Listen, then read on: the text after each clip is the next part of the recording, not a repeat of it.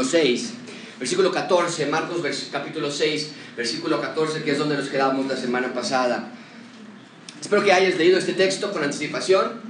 Una de las ventajas de la predicación expositiva es que siempre sabes qué texto vamos a estudiar próximamente. Entonces, eh, háganlo, practiquen ustedes en su casa, lean los que ya hemos estudiado, te vas a acordar, ah, eso significa esto, ah, esto lo, lo mencionó por eso, y después rétate a ti mismo y decir, voy a estudiar el pasaje que sigue y a ver qué puedo encontrar yo y compararlo después con el domingo y alimentarnos de la palabra de Dios. Pero ese pasaje es un pasaje muy interesante, muy gráfico, muy descabellado, y vamos a, a estudiar qué significa para nosotros en la serie Mesías. Dice la palabra de Dios, Efesios, eh, eh, Marcos capítulo 6, versículo 14.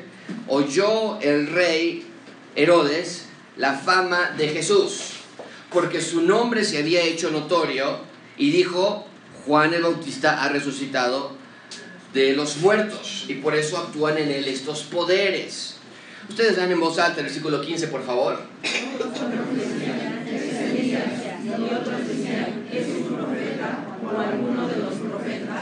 Al oír esto, Herodes dijo, este es Juan, el que yo decapité, que ha resucitado de los muertos. Porque el mismo Herodes había enviado y prendido a Juan y le había encadenado en la cárcel por causa de Herodías, mujer de Felipe, su hermano, pues la había tomado por mujer. Porque decía, porque Juan decía a Herodes, no te es lícito tener la mujer de tu hermano. Pero Herodías le acechaba y deseaba matarle y no podía porque Herodes temía a Juan. Todos juntos leemos el resto del versículo, sabiendo que era varón justo y santo, y le guardaba a salvo, y oyéndole se quedaba muy perplejo, pero le escuchaba de buena gana. Era un comentario breve, el testimonio. Sabía que era un hombre justo y santo. No nada más por lo que él hacía, sino porque lo, lo que él decía. Versículo 21, pero venido un día este, sí, 21, ¿verdad? Sí. 21. Pero venido un día oportuno en que Herodes en la fiesta de su cumpleaños daba una cena a sus príncipes y tribunos y a los principales de Galilea, entrando la hija de Herodías, danzó y agradó a Herodes y a los que estaban con él a la mesa y el rey dijo a la muchacha, pídeme lo que quieras y yo te lo daré y le juró y todo lo que me pidas te voy a dar y hasta la mitad de mi reino. Saliendo ella le dijo a su madre, ¿qué pediré? Y ella le dijo, la cabeza de Juan el Bautista. Entonces ella entró prontamente al rey y pidió diciendo, quiero que ahora mismo me des en un plato la cabeza de Juan el Bautista. Y el rey se entristeció mucho, pero a causa del juramento, y los que estaban con él a la mesa, no quiso desecharla. Eh, leamos todos juntos el versículo 27. Y enseguida el rey, enviando a uno de la guardia, mandó que fuese traída la cabeza de Juan. El guarda fue, lo decapitó en la cárcel, trajo su cabeza en un plato y la dio a la muchacha, y la muchacha la dio a su madre. Cuando oyeron esto, sus discípulos vinieron y tomaron su cuerpo y lo pusieron en un sepulcro. Un texto muy gráfico, un texto que va, que rompe la dinámica de Marcos. Viene mostrándonos quién es Cristo, los milagros, las predicaciones. De pronto nos da este pasaje que tenemos que examinarlo y ver qué revela esto del Mesías. Recuerden, todo Marcos fluye del versículo 1, ese es el principio del Evangelio del Señor Jesucristo, el Hijo de Dios. Todo lo que escribe en el resto del libro fluye de ese primer versículo. Eso que tiene que ver con ese versículo. Así que les voy a pedir que en sus lugares oren. Oren a Dios que les abra sus ojos espirituales y que vean la grandeza de Dios en este texto. Señor, te damos gracias por tu amor. Te damos gracias por la revelación de este texto que tú nos has dejado no nos has dejado huérfanos. No nos has dejado sin dirección. Es causa de nuestros ojos carnales que no quieren ver la revelación abierta de tu persona en las escrituras. Es gracias a nuestro deseo mundano de querer, querer vivir aún como el mundo. Culpa no la tienen las escrituras. Así que yo te pido, Señor, que nos puedas permitir ver con una ventana no como un cuadro de una fotografía. Queremos ver una ventana hacia las profundidades de tu revelación en las Escrituras. En nombre de Cristo Jesús. Amén. Martín Lutero, monje alemán, era uno de los personajes más icónicos de la edad medieval. Al darse cuenta de lo que estaba pasando dentro de la Iglesia Católica, denunció vehementemente que lo que se estaba enseñando simplemente no era bíblico. Lutero se dio cuenta de que la salvación es solamente por fe, el justo por la fe vivirá por fe. De modo que comenzó a diseminar esta enseñanza bíblica en su propia congregación y muy pronto eh, comenzó a esparcirse por el resto de Europa. Y con esto en 1517 se dio inicio al movimiento que nosotros llamamos la, eh, la Reforma Protestante y cambiaría la historia por siempre. Hubo muchos que junto con Lutero se sumaron a defender las escrituras, incluso con sus vidas de ser necesario. Sin embargo, en 1521, Lutero fue convocado a, a lo que llamamos la dieta de Worms. Esta es una asamblea que fue organizada por el emperador en turno en ese momento, Carlos V. Y quería hacer esta, este concilio para poner fin a las enseñanzas de Martín Lutero. Era un espacio libre de cualquier ataque a Lutero. Se le prometió que no lo iban a capturar y le iban a permitir debatir con los mejores teólogos de la Iglesia Católica para defender ellos su posición y, pensaban ellos, ser refutado Martín Lutero de sus ideas. Al final de los debates, los príncipes alemanes, los representantes del Papa, le pidieron abiertamente que se retractara de todo lo que había escrito. Le pidieron que admitiera frente a ellos, frente al mundo, que la iglesia estaba en lo correcto y que él estaba enseñando mentiras, herejía. Y una de las escenas más intimidantes que podemos pensar, Lutero se mantuvo frente al concilio y dijo las siguientes palabras, mi conciencia está cautiva a las escrituras. No puedo, ni voy a retractarme. Aquí estoy, no puedo hacer más, Dios, ayúdame. No era arrogancia, no era necedad, no era imprudencia, era cuestión de integridad. ¿Crees o no crees en las escrituras? Y si crees en las escrituras, ¿por qué enseñar lo contrario? Para Lutero no se trataba de él defender la Biblia, sino de la Biblia defendiéndose por sí misma. El mensaje allí está, decía Lutero. Si ustedes no lo quieren creer, está bien, pero no me pidan que me retracte porque no se trata de mí, se trata de las escrituras. Para Lutero se trataba de la propagación del mensaje de las escrituras. Y en un sentido similar, en el texto que tenemos frente a nosotros, vamos a ver a un hombre que rehusó retractarse de enseñar las escrituras. Vamos a estudiar de un hombre que defendió su ministerio, que, que proclamó el evangelio, que propagó las escrituras y que por ser un hombre de las escrituras fue injustamente decapitado. Desde luego que estamos hablando del último profeta del Antiguo Testamento, Juan el Bautista.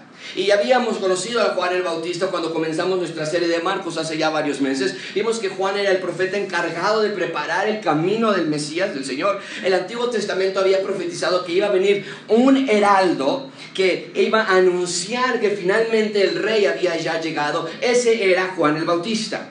Y desde el capítulo 1 vimos que Juan el Bautista estaba en acción predicando el reino de Dios, que se estaba hasta a punto de acercarse y, y, les di ese dato cuando empezamos la serie, pero permíteme dártelo otra vez. En estos momentos, Marcos capítulo 6, aún estamos en el Antiguo Testamento. No estamos aún en el Nuevo Testamento. Yo sé, Marcos está en la sección que nosotros conocemos como Nuevo Testamento, pero aún estamos en los tiempos del Antiguo Testamento porque Cristo aún no ha dado el nuevo pacto o el Nuevo Testamento lo va a hacer hasta llegar en la última cena cuando Él dé el nuevo pacto y diga, he aquí la copa, he aquí el pan.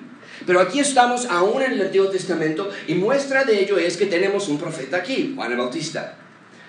Solo como manera de recordatorio, Juan el Bautista era primo del Señor Jesucristo, era seis meses mayor que el Señor Jesucristo y vivía en el desierto bautizando a las orillas del río Jordán, predicando el arrepentimiento de pecados. Todo eso ya lo vimos en el capítulo 1. Pero cuando estudiamos de Juan el Bautista en el capítulo 1, Marcos se nos dejó varados sin saber qué había pasado con Juan. Solo hizo un breve comentario, ustedes recordarán en Juan 1.14, después que Juan fue encarcelado, Marcos 1.14. Jesús vino a Galilea predicando el Evangelio de Dios. Eso es lo único que nos dijo Marcos en el capítulo 1 y no nos volvió a decir nada acerca de él hasta hoy. Y este es un pasaje muy sobrio. Porque tenemos el último profeta de todos los tiempos, sin incluir a Cristo, que está preso, abandonado, maltratado y vemos que el rey Herodes Antipas lo trae de vez en cuando para escucharlo y no lo quiere matar porque nos dice el texto que tenía miedo de él o lo respetaba como profeta. Pero una noche de embriaguez, de inmoralidad, el más grande profeta de todos los tiempos fue injustamente decapitado y como lectores tú y yo nos podríamos preguntar por qué Dios lo permitió. No hizo nada malo. Al contrario, predicó, hizo su tarea de proclamar la llegada del Mesías. Y sin embargo, Dios no hizo nada para rescatarlo. Pero no es así. Dios lo rescató. Dios nunca lo dejó. La historia, amigos, va más allá de las paredes que lo tenían preso. La historia es mucho más profunda que el rey que lo tenía sin libertad. El reino de Dios es más poderoso que cualquier otro reino. Y tenemos que entender esa realidad, que en este mundo caído, oscuro, vamos a encontrar sí sufrimiento, pero ese es el punto principal de ese sermón. Dios quiere que veas en este pasaje que a pesar del sufrimiento, el reino de Dios trae plena restauración para los ciudadanos del reino, a pesar del sufrimiento. Nosotros quisiéramos decir, no, que no diga a pesar del sufrimiento, que diga que los ciudadanos no tendrán sufrimiento o que tendrán muy poco sufrimiento, pero este texto nos enseña lo contrario. Allí está nuestra esperanza, no en la ausencia de problemas, sino en la riqueza de su gracia, no en la falta de dificultades, sino en la generosidad de sus bendiciones, y no en la estabilidad que podamos encontrar en este planeta, sino en la promesa de que Él está preparando morada para nosotros. Allí está mi alegría, allí está mi estabilidad. Y hoy vamos a ver tres puntos. La fama de Jesús, anunciando el reino de Jesús, y finalmente veremos el costo de seguir a Jesús. Así que comencemos con nuestro primer punto esta mañana, la fama de Jesús. Vean conmigo versículo 14, oyó el rey Herodes la fama de Jesús, porque su nombre se había hecho ¿qué? Bien, ¿qué tenemos aquí? Muy simple. No es lo que Cristo ya había dicho que iba a suceder.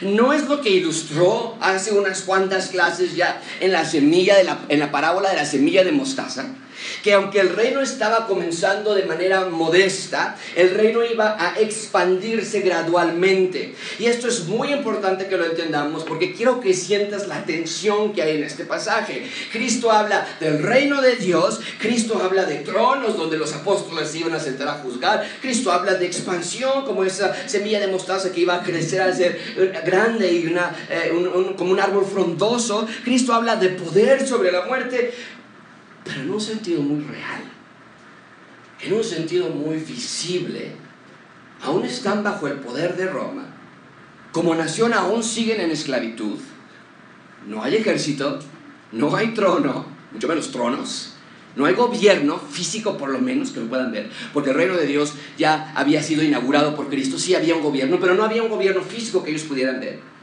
Pero cuando leemos que Herodes oyó la fama de Jesús, quiere decir que el reconocimiento de lo que Cristo estaba haciendo gradualmente se iba expandiendo. Quiere decir que el mensaje de Cristo ya empezaba a llegar a otras regiones. ¿Cómo sucedió esta expansión? ¿De manera mágica? No.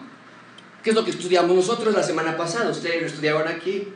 Cristo envió a sus doce discípulos, de dos en dos, a predicar el Evangelio, a sacar demonios, a sanar enfermos. Y entonces aquí vemos los efectos de que ya no nada más sea uno predicando, sino que ahora vemos a 12 personas predicando junto con Cristo y la fama de Cristo va creciendo ahora. Ahora, ¿quién es este tal Herodes? Márcalo en tu Biblia, por favor, en tus notas o en tu la inductiva. La palabra Herodes no es un nombre propio. La palabra Herodes es la descripción del nombre de una dinastía. Es la dinastía herodiana. Este Herodes era, el que tenemos aquí, versículo, el capítulo 6, era hijo de Herodes el Grande. Este Herodes se llamaba Herodes Antipas, de capítulo 6. Herodes el Grande, su padre, fue el que nosotros vemos en Lucas capítulo 2, que quiso matar a todos los bebés que habían en Judea cuando supo que el rey de los judíos había nacido. Y Herodes el Grande entonces mandó a matar a, a, todos los bebés. Este es su hijo, Herodes Antipas. La palabra de Herodes es como faraón o César o rey. Habla de la descripción de su posición. Pero cuando Herodes el Grande murió, el reino de Israel fue dividido en cuatro secciones para sus cuatro hijos. Herodes Antipas es el que nosotros tenemos aquí.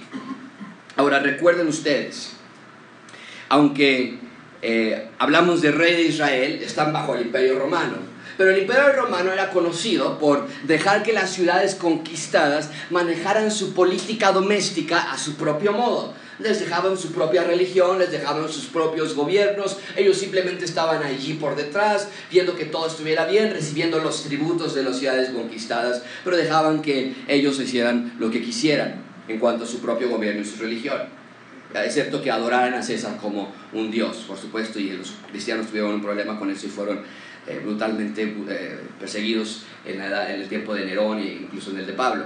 Pero el punto es entonces que la fama de Cristo comienza a expandirse y solamente déjame darte un breve comentario al respecto de esta expansión, porque no tenemos a ninguna otra figura en la historia de las civilizaciones que haya hecho lo que los documentos históricos dicen que hizo Cristo.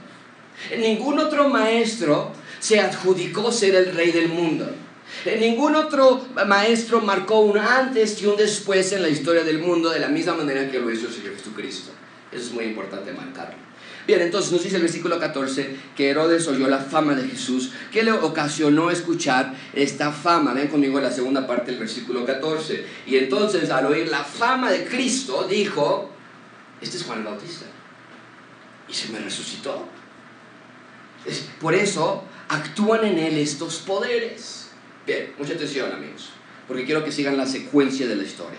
Cristo manda a sus discípulos a predicar dos por dos, ya lo vimos la semana pasada. La fama de Cristo se comienza a extender a otras regiones cuando Herodes escucha de este tal Cristo que saca demonios, que cura enfermedades, que predica, que por cierto es la misma predicación que predicaba Juan el Bautista, arrepentidos porque el reino de Dios se acerca. Entonces Herodes se espanta y se espanta porque piensa que es Juan el Bautista que ha resucitado. Y entonces Marcos vuelve a hacer lo que le gusta mucho a Marcos hacer, un sándwich literario, porque nos deja colgados con la historia de que Cristo mandó a sus discípulos, lo vimos la semana pasada, a predicar, y ahora nos va a hacer un paréntesis para narrarnos qué sucedió con Juan el Bautista, pero cuando lleguemos al versículo 30 va a cerrar la narración y lo vamos a ver la siguiente semana, pero nos va a decir qué es lo que sucedió cuando los discípulos regresaron.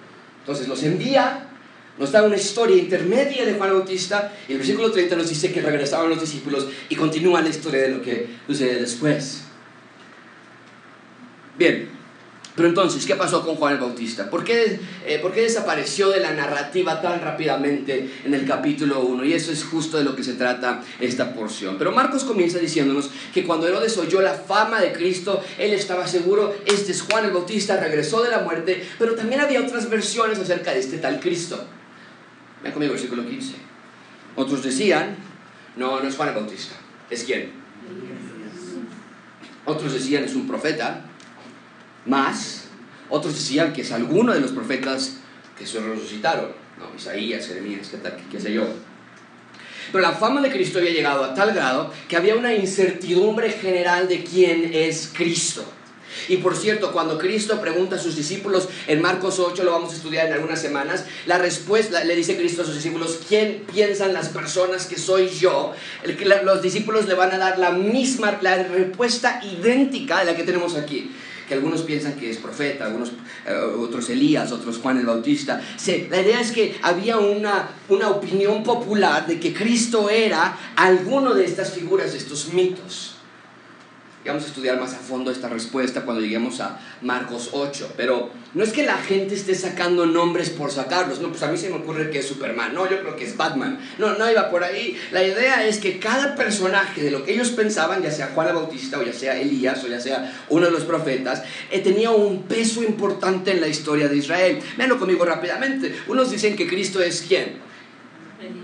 Versículo 15. Elías. ¿Por qué dicen eso? Muy simple porque en el último profeta de Israel, antes de Juan el Bautista, habían dicho que antes de que llegara el Mesías, iba a llegar uno como Elías, o iba a llegar Elías a dar la entrada al rey. Entonces ven a Cristo que según ellos, los, los judíos, no tiene las cualidades mesiánicas que ellos esperaban. No tiene un ejército, no tiene fuerza, no tiene gloria. Entonces lo que ellos quieren pensar es, no puede ser el Mesías. Seguramente o tiene que ser Elías. Es una reencarnación de Elías que viene a anunciarnos la llegada del, futuro Mesías.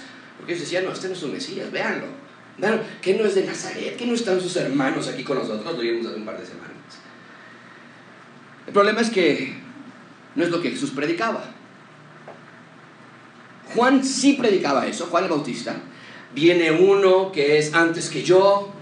Y, Juan cuando vio a Cristo públicamente, él dijo, he aquí el Cordero de Dios que quita el pecado del mundo. Entonces Juan era ese Elías que vendría a anunciar la llegada del Mesías, pero no Cristo.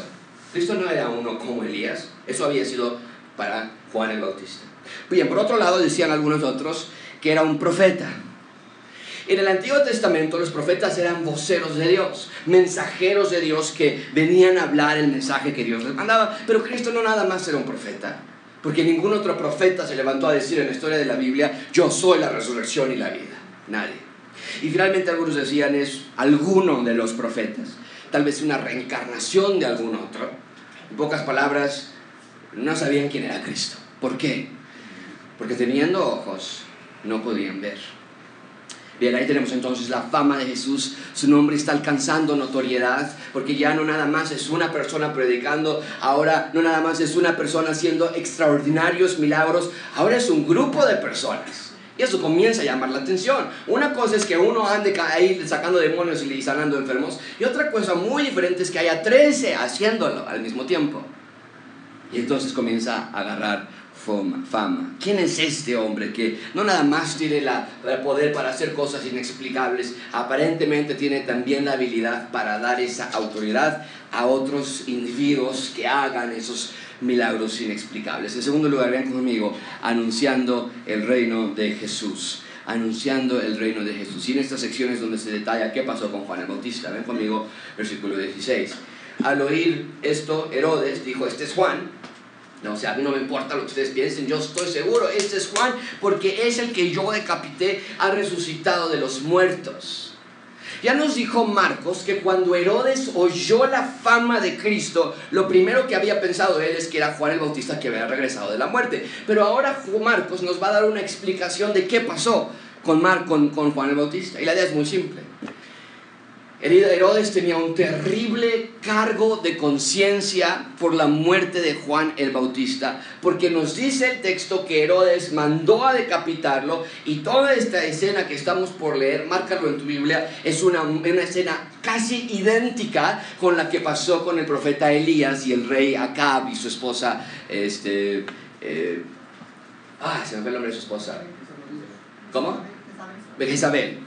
Quería decir Bezebel, pero sabía que estaba mal. Jezabel.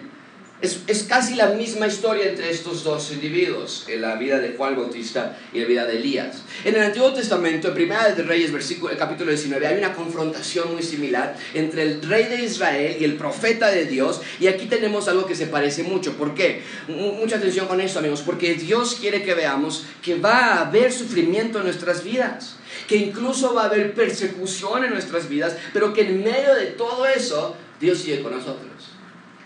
Pero entonces Herodes se eh, siente miedo por haber decapitado a Juan. Él sabía que estuvo mal lo que hizo, sabía que fue una total injusticia. Y cuando ve a Cristo hacer esta clase de milagros, la, conciencia de Herodes lo acusa. Ahora, ¿cómo sabemos que fue una muerte injusta?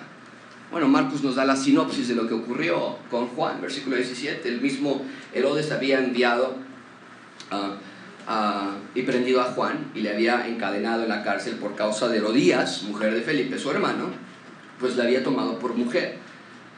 Porque Juan decía Herodes, todos lean lo que decía Juan Herodes, todos juntos decimos, no. Ahora entramos de lleno a la historia de Juan el Bautista. Y resulta que Herodes, siendo rey y creyendo que podía hacer lo que él quisiera, hizo que su cuñada se divorciara de su hermano Felipe para tomar a su cuñada como su esposa. Esta mujer se llamaba Herodías y era una mujer impía, sin escrúpulos, muy parecida a Jezabel. Pero nos dice el texto que Herodes la tomó por mujer y Juan no se quedó callado, sino que Juan iba con él literalmente a predicarle y diciéndole, Herodes, te tienes que arrepentir. Para cualquier judío, lo que hizo Herodes era un acto deplorable. Pero Juan no nada más estaba preocupado por la percepción pública, sino por la abierta desobediencia a la ley de Dios. Porque cuando dice que no te es lícito, le decía Juan, Juan está apelando a la autoridad de la ley de Dios. Amigos, pueden ver ustedes la apasionada defensa de Juan por las escrituras. Para Juan era la autoridad de las escrituras por encima de cualquier cosa, incluso si al defenderlas y proclamarlas perdía reputación él mismo o incluso si ponía en riesgo su propia vida. Y déjame darte una aplicación en este punto para nuestras vidas hoy, en nuestra, en nuestra, actualidad. Porque de la vida de Juan aprendemos que tú y yo necesitamos el mismo deseo de obedecer las escrituras. ¿Cuántas veces tenemos miedo de obedecer a Dios antes que los hombres? En las conversaciones con nuestros amigos, entre jóvenes, entre vecinos, a veces nos da miedo denunciar aquello que está mal. Y lo, y lo enmascaramos como, bueno, es que yo no me meto en la vida de nadie. Bueno, no es que yo, yo, yo no quiero ser un este, imprudente, yo no quiero... eh. Ahora no estoy hablando de ser pedante, simplemente estamos mencionando lo que vemos de la vida de Juan es de hablar la verdad cuando la verdad sea necesaria. Y para Juan esto no era un asunto personal, eh, de, de congruencia, eh, era, para él era un asunto de integridad. Si estaba mal que el rey de Israel cometiera este pecado, Juan no se iba a quedar con la boca callada. Pero mucha atención con esto, amigo, porque si entiendes esto, va a ayudarte muchísimo en tu vida práctica. No es que Juan idolatraba las escrituras. No es que iba buscando a personas para ver cómo denunciarlas de que estaban rompiendo alguna ley de Dios, pero ¿sabes qué es lo que realmente provocaba ese amor por las escrituras de Juan? ¿Sabes qué cultivaba el deseo de defender las escrituras? Mucha atención con esto. Amigos, Juan amaba las escrituras porque Juan conocía al Dios de las escrituras. ¿Ves eso? Juan no era un abogado que iba acusando a los que fallaban. Juan era un ciudadano del reino de Dios. Él simplemente estaba anunciando el mensaje del reino de Dios. Herodes, arrepiéntete de tu pecado, lo que estás haciendo está mal. Juan iba proclamando que en el reino de Dios la ley es clara con respecto a este tema, no puedes tomar Herodías, a Herodías como tu mujer. ¿Y cuántos de nosotros necesitamos hacer eso en nuestras propias vidas? Padres que están aquí, madres que están aquí, ama las escrituras porque ellas te revelan quién es Dios. Y si conoces a Dios de esa manera íntima y personal, te aseguro que no vas a poder evitar caer rendido o rendida ante Dios. Pero sin leer las escrituras, sin meditarlas en tu corazón, sin observar la belleza de Dios que se revelan en las escrituras, te aseguro, te aseguro no vas a tener ese afecto por el del Dios que tanto te ama a ti.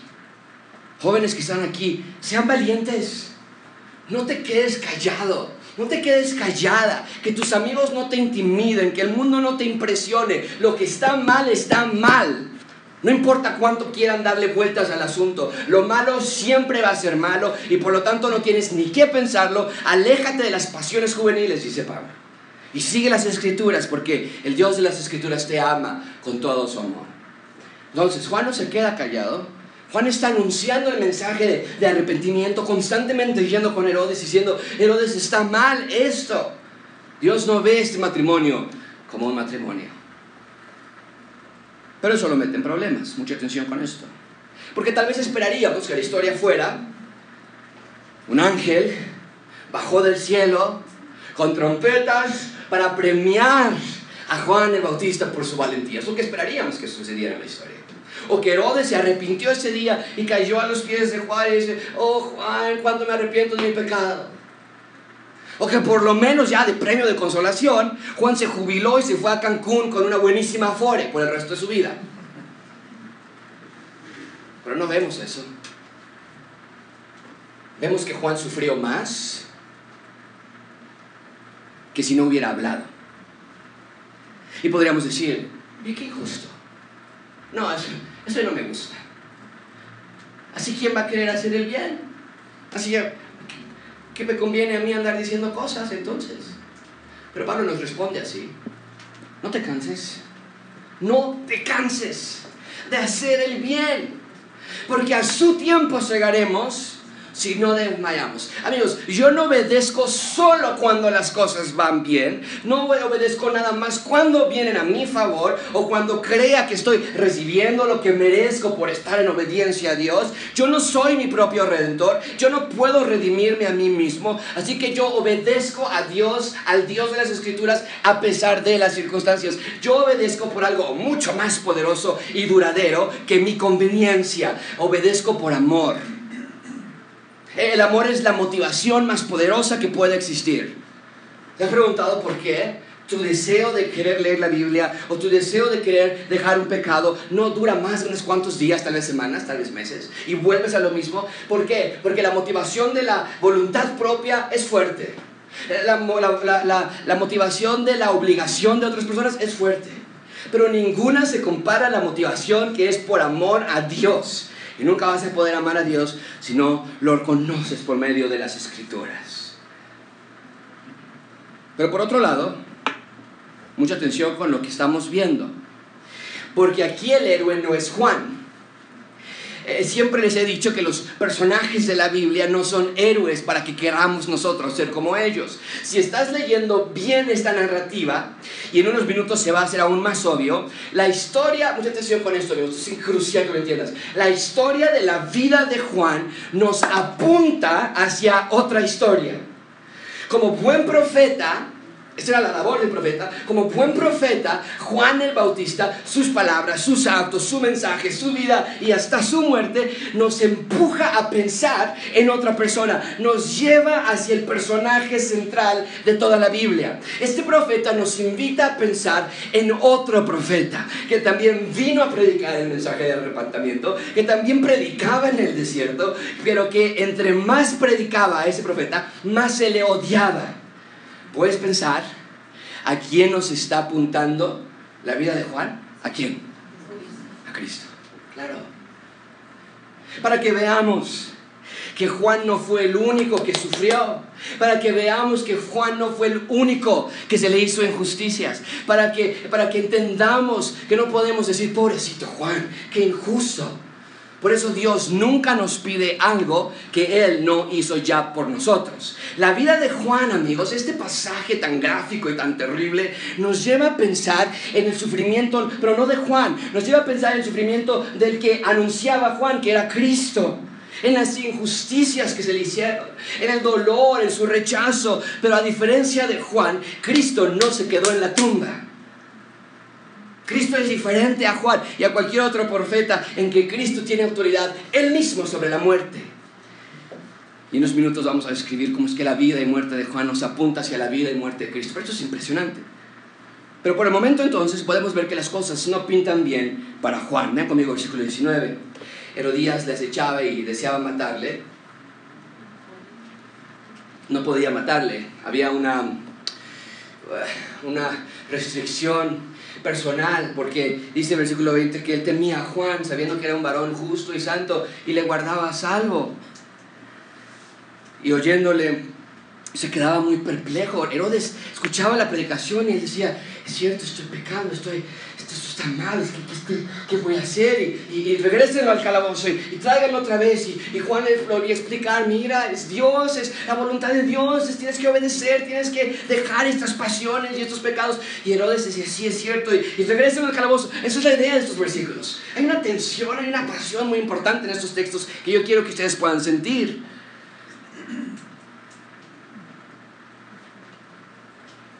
Pero esta mujer, Herodías, quería matarlo.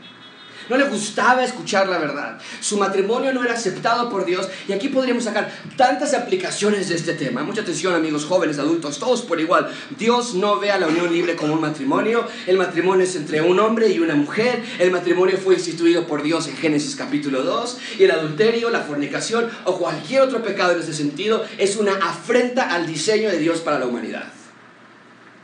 Y para los que son solteros por cualquier razón, no quiere decir que estás fuera de la voluntad de Dios. También la soltería es parte del diseño de Dios para algunos.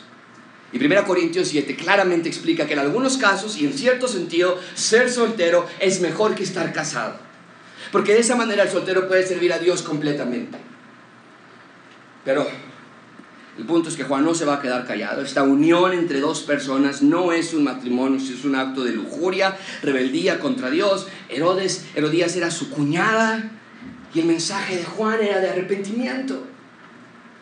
Pero cuando esta mujer escuchó el mensaje, tuvo una reacción de odio, de resentimiento, de coraje, de rechazo. Y eso nada más me hace pensar cuál es tu reacción cuando escuchas algo que tú estás mal por parte de las escrituras. ¿Cuál es tu reacción?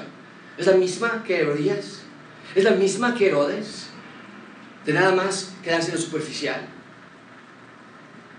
Porque continúa hasta nuestros días esta reacción. Cuando Dios nos habla de su verdad, hay un odio por la verdad. El apetito del ser humano no es por escuchar las cosas de Dios. Cuando dice así en Juan 3:19, esta es la condenación, que la luz vino al mundo. O sea, no es una falta de enseñanza, no es una falta de luz, pero los hombres amaron más las tinieblas que la luz, porque sus obras eran malas.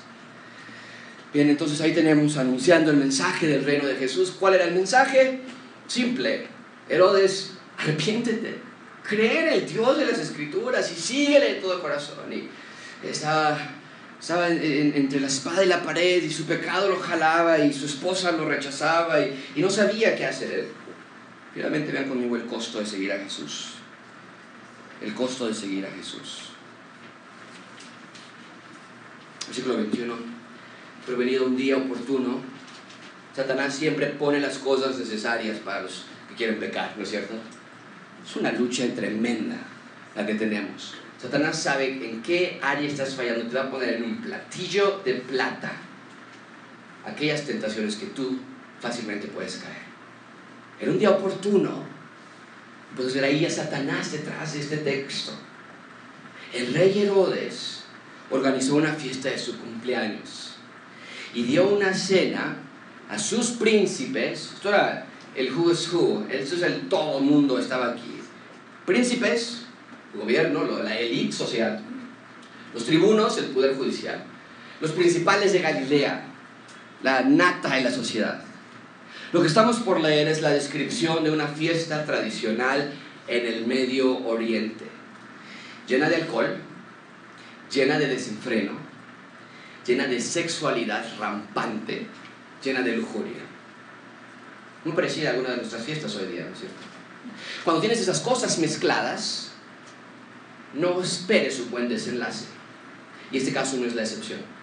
Versículo 22, entrando la hija de Herodías danzó y agradó a Herodes y los que estaban con él en la mesa. El rey dijo a la muchacha, pídeme lo que quieras y yo te lo daré y, le juró, todo lo que me pidas te daré hasta la mitad de mi reino. Estos bailes eran danzas eróticas de la misma hija de Herodes, usando a la mujer como un objeto sexual, como ocurre hasta hoy en nuestros días. Lo que nosotros podríamos, eh, la, la transliteración eh, o, el significado de hoy podría ser la pornografía, ocupando a nuestras hijas, vaya, las hijas de otras personas, desde luego, pero nuestras hijas como objetos sexuales, como juguetes. Lo que estaban haciendo aquí. Es lo que hace la pornografía, es lo que hace cualquier producto con contenido sexual. Hace de una mujer un objeto, una simple herramienta de satisfacción. Y desde luego eso no es el diseño para Dios eh, de la mujer, ni mucho menos para la sexualidad. Pero estaban tan embriagados había tanto desenfreno que Herodes le dice a la, joven que para premiarla por su acto le iba a dar cualquier cosa que pidiera y hace una hipérbole, hasta la mitad del reino te voy a dar. Es decir, pídeme lo que quieras. ¿Qué es lo que le pide? Entonces salió la, la joven y le dijo, ¿qué le voy a pedir? Y ella dijo, pide la cabeza de Juan el Bautista. Entonces ella entró y le dijo al rey, quiero que ahora mismo me des en un plato la cabeza de Juan el Bautista. ¿Tú puedes ver a Satanás detrás de toda esta escena? Tratando de vencer a Cristo, aún matando al mayor grande, al mayor profeta de todos los tiempos. Satanás está por detrás de todo lo que nosotros vemos. Esas invitaciones que te llegan por WhatsApp, esas invitaciones, esas fotografías que te llegan, esos correos, esas llamadas, esos amigos, esos consejos, todo es parte del acto satánico para hacerte caer. En un acto de absoluta rebeldía contra Dios. Ella piensa que matando al profeta de Dios va a calmar su conciencia y la de su esposo, bueno, la de su, pareja, porque ella puede ver que su pareja está, está todavía indeciso. Cada vez que viene Juan el Bautista me, lo pone a pensar y, y en una de esas me va a dejar. La idea era muy simple. Si ya no hay nadie que me esté diciendo que estoy rebelándome contra Dios, entonces voy a estar mejor. ¿Y que nosotros no hacemos lo mismo? Bueno, no vamos a mandar a, matar a nadie en ese sentido, espero que nadie pida la cabeza de, mía, ¿no? Por favor. Pero nada más dejamos de leer la Biblia, dejamos de venir a congregarnos, dejamos de orar, dejamos de confesar nuestros pecados, comenzamos a buscar amigos, amigas que nos apoyen en nuestras decisiones. Porque pensamos que así vamos a calmar nuestras conciencias, pero nada puede calmar nuestra conciencia, solamente la obediencia a la palabra de Dios es lo que puede calmar tu conciencia. ¿Qué pasó con Juan entonces? Ven conmigo, versículo 26. El rey se entristeció pero a causa del juramento, y había quedado enfrente de todos sus amigos, estaban ahí todos, y no podía echarse para atrás. No quiso desecharla. Enseguida el rey, enviando a uno de la guardia, mandó que fuese traída la cabeza de Juan. El guarda fue, le decapitó en la cárcel y trajo su cabeza en un plato. Y la dio a la muchacha y la muchacha la dio a su madre. Así nada más. La manera, la, la muerte del más grande profeta de todos los tiempos. De manera injusta. El inocente por el culpable, ¿no es cierto? Juan era inocente, Herodías era la culpable. Juan murió a petición de sanguinarios, sin un juicio justo, sin cómo defenderse, odiado por ser un profeta, rechazado por hablar la palabra de Dios, ejecutado por proclamar el mensaje de arrepentimiento. Pero Juan tomó en serio el seguir a Cristo y en este caso el costo de seguir a Cristo fue su propia vida. Pero era todo o nada. El asunto de seguir a Cristo no es cosa a la ligera. Juan prefirió morir proclamando a Cristo que vivir sin publicar su mensaje. Juan no vivió para sí mismo. Juan no trabajó para levantar su propio ministerio. Juan Ministries Incorporated. Juan no quería fama. Y de la misma manera que entró en nuestra historia en Marcos 1 predicando, así también salió sirviendo a Dios, hablando de Cristo, predicando el mensaje, un siervo humilde, manso, que sabía que era necesario que yo mengüe y que Él crezca, decía Juan el Bautista. ¿Qué pasa con el cuerpo de Juan? Versículo 19, 29. Cuando oyeron esto, sus discípulos vinieron, tomaron su cuerpo y lo pusieron en un sepulcro. Sus amigos, sus discípulos, le dieron un entierro digno del profeta ¿No te recuerda a otro entierro de otro profeta? En cierta manera, la muerte de Juan era una indicación de que Cristo también iba a morir. Incluso en su muerte, incluso en su sepultura, Juan estaba dando una última profecía. El Mesías va a morir también. ¿Qué quiere decir todo esto, amigos? Bien, por un lado, Marcos nos está dejando ver la maldad en Israel. La, clase de perdición moral y social y religiosa en Israel. Y la semana pasada, y la semana que entra lo vamos a ver, Cristo se levanta y dice, están, estos están como una oveja sin, oveja sin pastor. No hay liderazgo, no, no hay enseñanza en Israel. Es lo que estamos viendo aquí. El mismo rey está sumergido en total perdición. Pero por otro lado, y mucha atención con esto, Marcos, Marcos nos está dejando ver por favor, márcalo en tu Biblia. Este texto nos está dejando ver que no tenemos a un Dios sultán, flojo, arrogante, pedante. Nuestro Salvador, Isaías 53 nos dice, es un Salvador que sufre es el siervo que sufre. Cuando leemos de Juan podríamos decir, ¿cómo es posible que Dios permitió eso? Que un justo como Juan muera, que un inocente como Juan caiga ante manos tan corruptas. Pero Dios te quiere mostrar en este texto esta mañana que eso es exactamente lo que le pasó a Cristo. Nuestro Salvador es el siervo que sufre, no el arrogante rey que exige. Juan no sufrió en balde, amigo. Su muerte no fue la única. Cristo pasó por el mismo dolor que Juan, pero Cristo lo hizo para pagar nuestros pecados de todas aquellas personas que creerían en Él. La muerte de Juan no fue una tragedia, por favor. La historia no se acaba allí. Juan está bien hoy. Él está mejor que tú y yo hoy. Así que el héroe de la historia no es Juan el Bautista por su ímpetu, por su valentía. El héroe de la historia es que el Salvador vino a salvar a Juan ese Juan del que tanto hablaba proclamaba el mensaje de Cristo. El héroe es Cristo que hizo posible que Juan y todos los creyentes del mundo un día vamos a estar en su presencia con cuerpos resucitados, glorificados, transformados. Amigo, leo esta historia yo y veo la belleza de Cristo. Sí, sí, yo sé que Cristo no se menciona en estas letras, pero Cristo está en cada línea de este pasaje. La muerte de Juan es una anticipada reflexión de la muerte de Cristo, pero Cristo lo hizo para pagar por tu pecado, la, hermosura y profundidad del amor de Cristo es inexplicable. Su poder para salvar es incuantificable. Su poder para resucitarnos es inimaginable. Ahora toma en serio este llamado. No más juegos. O es hoy o es nunca. El costo de seguir a Cristo es negarte a ti mismo, dejar tu egoísmo y resentimiento y odio y reemplazarlo por amor a Cristo. Ámalo con todo tu corazón. Ámalo en tu vida y ámalo incluso en tu propia muerte. Así que leemos a Juan.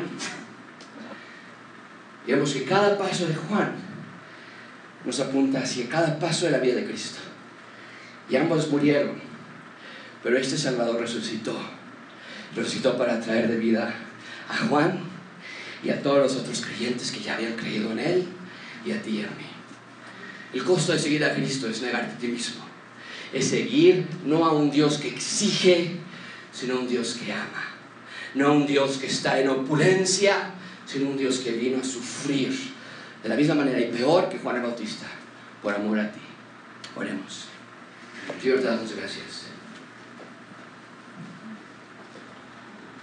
Este texto nos podría parecer triste, incluso está raro, que en el plato y la cabeza y la danza. Pero vemos en este texto algo mucho más profundo que eso. Vemos al último profeta de todos los tiempos, al mayor profeta de la historia, anunciando incluso en sus eh, eh, calabozo, incluso en su muerte y en su sepultura, anunciando y empujándonos a pensar en tu calabozo, en tu sufrimiento y en tu sepultura.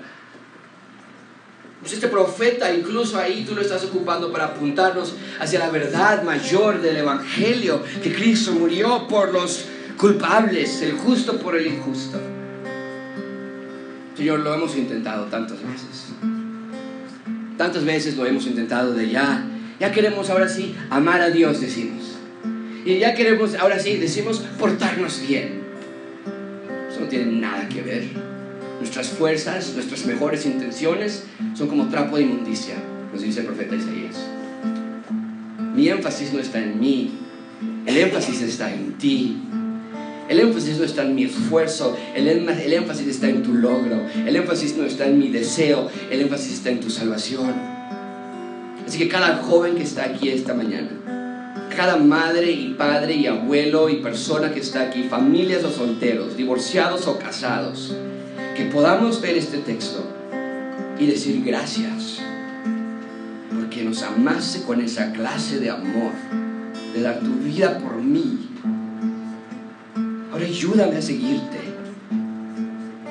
Con toda mi vida, el resto de los días que tengo aquí, sean ocupados para demostrarte y para decirte, Jesús, te amo. Te amo en mi trabajo. Te amo en mi noviazgo. Te amo en mi soltería. Te amo en mi divorcio. Te amo en mi soledad. Te amo con mis nietos o sin nietos. Te amo con dinero o sin dinero. Yo nada más te amo. clase de motivación que va a ser de nosotros creyentes verdaderos. En nombre de Cristo Jesús. Amén.